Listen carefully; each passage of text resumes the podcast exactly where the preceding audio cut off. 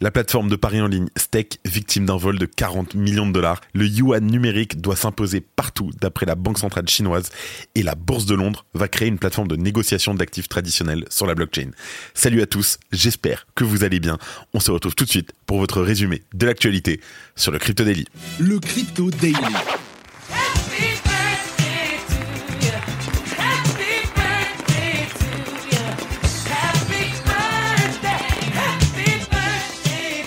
J'aimerais prendre une minute pour vous dire qu'il y a un an, jour pour jour, je mettais en ligne le premier épisode du Crypto Daily en podcast. Depuis, c'est plus de 100 000 écoutes, 8500 abonnés sur Twitter, quasiment un million de lectures sur la newsletter, de ma part et de la part de toute l'équipe du Crypto Daily on vous dit un grand, grand merci. Merci pour votre soutien, que vous soyez là depuis le premier jour ou depuis hier. Merci de nous avoir soutenus et de continuer à nous soutenir.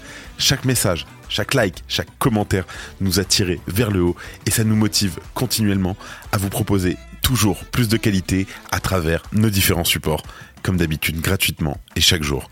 Merci également à nos partenaires avec qui nous sommes fiers de travailler, de représenter notre écosystème, de le faire grandir. Merci à CoinHouse et à Bean Crypto. Merci aussi à tous nos autres partenaires avec qui nous avons eu des opérations commerciales depuis le début du podcast et du Crypto Daily. C'est grâce à eux qu'aujourd'hui on peut continuer d'avancer et proposer toujours du contenu gratuitement. Et pour terminer, j'aimerais remercier les dizaines de personnes qui m'ont envoyé des commentaires bienveillants aujourd'hui, que ce soit sur LinkedIn, sur Twitter, par message, sur WhatsApp, sur Telegram. Merci à vous.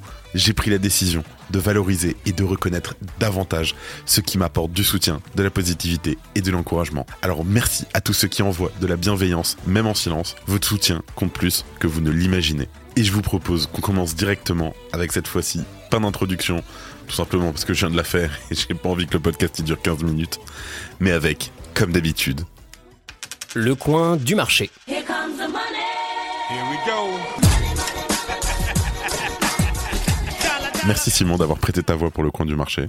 Et aujourd'hui, on est le 5 septembre, l'anniversaire du Crypto Daily, et on a une journée légèrement rouge, mais en fait ça a pas beaucoup bougé. Un Bitcoin à 25 750 dollars, un Ether à 1650 dollars, le BNB en légère hausse à 215 dollars, pareil pour le XRP, le Dogecoin et le Cardano, le Dogecoin qui est quand même à quasiment 2% de hausse à 0,06 dollars et le Solana en baisse en 9 position. Petite baisse assez préoccupante sur le Tron, je sais pas ce qui s'est passé. On est à plus 20% donc sur la semaine et on a eu un petit retracement de moins 6% sur les 24 dernières heures, donc on est toujours à 1,79 dollars. Let's go, on passe tout de suite aux news. Et on commence par la plateforme de paris en ligne Stake qui a été victime d'un vol. Je vous explique. L'alerte a été donnée hier par la firme de sécurité blockchain Cybers avant d'être relayée par PeckShield.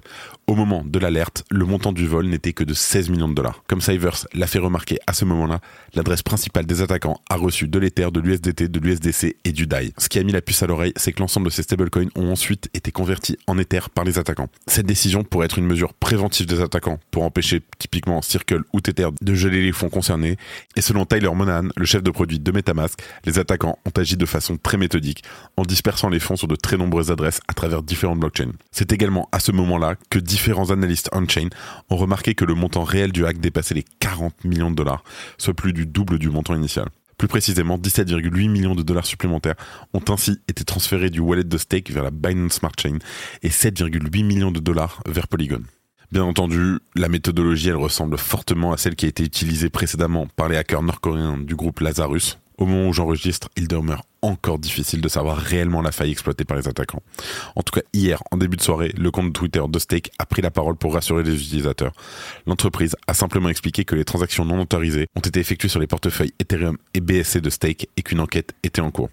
Plus tard dans la soirée, le casino en ligne a expliqué que tous ses services avaient repris et que les dépôts et retraits ont été traités instantanément pour toutes les devises. Alors, plus de peur que de mal, on attend désormais bien entendu les conclusions de l'enquête pour se faire un avis définitif, mais comme d'habitude, on vous tient au courant. Je suis Benjamin Boutin-Spark. Et je suis Claudia Loma. Ensemble, nous produisons le podcast NFT Business. Le podcast dédié aux nouveaux business décentralisés, construits sur la blockchain, ceux qui développent les usages de demain. Nous abordons des sujets comme la finance décentralisée, la tokenisation, les NFT la blockchain, les cryptos et les nouveaux modèles d'investissement. Tous les sujets pour vous aider à comprendre l'écosystème Web3. Nos invités sont des bâtisseurs, ceux qui construisent les entreprises de demain. Nous sommes sur toutes les plateformes d'écoute. Merci et à la semaine prochaine. En deuxième news, le yuan chinois doit s'imposer partout d'après la Banque centrale. Alors pour l'instant, le yuan numérique est encore en test dans plusieurs régions chinoises. La Banque centrale chinoise compte toutefois ne pas perdre de temps pour répandre l'utilisation de sa monnaie numérique. En effet, dans une récente intervention dans un journal local, un des cadres de la Banque populaire de Chine a clairement annoncé la couleur. Sheng Chen Mu, désolé de la prononciation, directeur de l'Institut de recherche sur les devises numériques de la Banque centrale chinoise, a affirmé que l'objectif est de voir le yuan numérique être disponible pour toutes les transactions. Il ajoute, je cite, Les fournisseurs de portefeuilles tels que WeChat et Alipay doivent être sensibilisés à la conformité, obtenir les licences financières correspondantes et obéir à la supervision. Là, on parle des transactions de détail. Qu'en est-il pour les gros? C'est lors du Forum annuel financier international de Chine 2023 qui s'est tenu avant hier, le 3 septembre, que Shang Chen Mu s'est exprimé. Et si le sort des transactions de détail semble devoir s'aligner sur le yuan numérique, le commerce de gros sera également au menu de la CBDC chinoise. Le yuan numérique est donc destiné à améliorer les échanges interbancaires, mais aussi transfrontaliers. Alors concrètement, l'écosystème du yuan numérique viendra se greffer sur le système interbancaire actuel pour le rendre plus efficient. Il confirme également que le recours à la blockchain doit permettre au système interbancaire d'être entièrement interopérable et connecté de manière transparente avec le yuan numérique. Il ajoute aussi que pour les infrastructures des marchés financiers qui n'étaient pas couvertes auparavant, le yuan numérique peut être utilisé pour les règlements, tandis que les smart contracts peuvent être utilisés afin d'améliorer l'efficacité des paiements de gros. Si le cadre de la Banque centrale chinoise prétend que le droit de propriété et le respect de la vie privée seront respectés par le système du yuan numérique, il y a de quoi s'inquiéter. Outre le principe même des MNBC, qui donnera toujours le contrôle aux banquiers centraux en cas de conflit ou de volonté de censure, la Chine est bien connue pour aimer interdire et bien sûr surveiller. C'est une situation à suivre attentivement dans les prochains mois. Si tu aimes le daily, une note et un commentaire nous aident énormément. Aussi, si tu ne veux rien rater de l'actualité, abonne-toi. Et en dernière news, on parle de la Bourse de Londres qui va créer une plateforme de négociation d'actifs traditionnels sur la blockchain. Alors, le groupe LSE est profondément engagé dans les étapes du développement d'une plateforme révolutionnaire. Elle facilitera l'échange sans faille d'actifs financiers conventionnels et selon Murray Ross, le responsable des marchés de capitaux du groupe LSE, l'organisation vise à transformer l'échange d'actifs traditionnels en un processus plus fluide, plus simple, moins cher et plus transparent grâce à l'adaptation de la blockchain. Le projet qui a été étudié et planifié pendant un an voit enfin le moment de progresser car la blockchain répond enfin aux normes du groupe et à la préparation des investisseurs.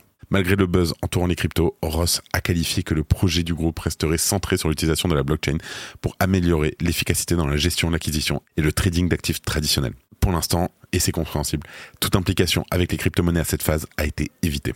L'initiative vise non seulement à rationaliser les transactions, mais aussi à créer un environnement réglementé. La blockchain pourrait par exemple garantir la sécurité et la transparence que les investisseurs recherchent dans une plateforme de trading. Alors, c'est pas tout parce que l'entreprise pourrait devenir potentiellement la première bourse mondiale majeure à offrir un écosystème entièrement alimenté par la blockchain pour les investisseurs. Alors, cette avancée du groupe LSE semble résonner avec la tendance actuelle.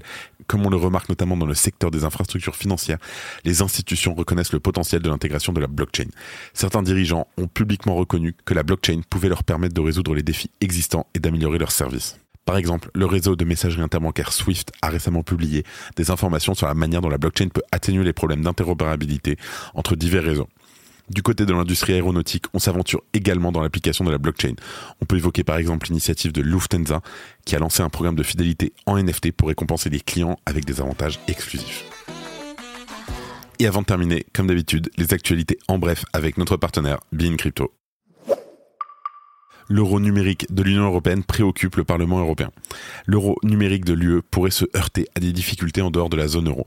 Le rapport du Parlement européen souligne que des questions juridiques complexes, liées notamment au partage de données et à l'utilisation de portefeuilles numériques, doivent être résolues pour que l'euro numérique fonctionne efficacement le chef de produit de Binance, Mayor Kamat, quitte l'entreprise. Mayor Kamat a invoqué des raisons personnelles pour son départ de Binance. Son départ s'inscrit pourtant dans une tendance préoccupante. Depuis plusieurs mois, les départs répétés des dirigeants de Binance ne cessent de s'accumuler, alors que l'exchange traverse une période de difficultés réglementaires. Victoire pour Uniswap et la DeFi. Le protocole Uniswap est sorti vainqueur d'un procès qui lui avait été intenté l'année dernière. La plateforme était accusée d'avoir volé ses clients suite au listing de tokens frauduleux. Le juge a expliqué que le protocole n'était qu'une plateforme relais et qu'il n'était pas responsable des tokens qui y sont proposés. Casio se lance dans le Web3. Casio collabore désormais avec Polygon Labs pour lancer une montre G-Shock virtuelle sur la blockchain Polygon. Le projet démarrera avec un pass créateur G-Shock basé sur les NFT et invitant les utilisateurs à concevoir et à voter pour son apparence. Petite alerte rouge sur Discord, faites attention. Certains experts alertent sur une nouvelle pratique malveillante. Depuis peu, les hackers dissimulent des liens frauduleux sous une URL à l'apparence sécurisée. On vous conseille de redoubler de vigilance et de surveiller attentivement les liens sur lesquels vous vous dirigez via Discord, mais aussi en général, que ce soit Twitter, par mail, etc. Ne cliquez pas. Petit rappel, je me fais opérer le 7 septembre, rien de grave, je vous rassure. En tout cas, il n'y aura pas d'épisode du 7 au 16 inclus, et on revient le 18 en forme. C'est la fin de ce résumé de l'actualité du jour sur le Crypto Daily. Évidemment, pensez à vous abonner pour ne pas rater le suivant, quelle que soit d'ailleurs l'application que vous utilisez pour m'écouter. Rendez-vous aussi sur Twitter et LinkedIn pour d'autres contenus d'actualité exclusifs. Je crois que j'ai tout dit, faites attention à vous, et moi je vous dis à demain. C'était Benjamin pour le Crypto. Merci et à très vite.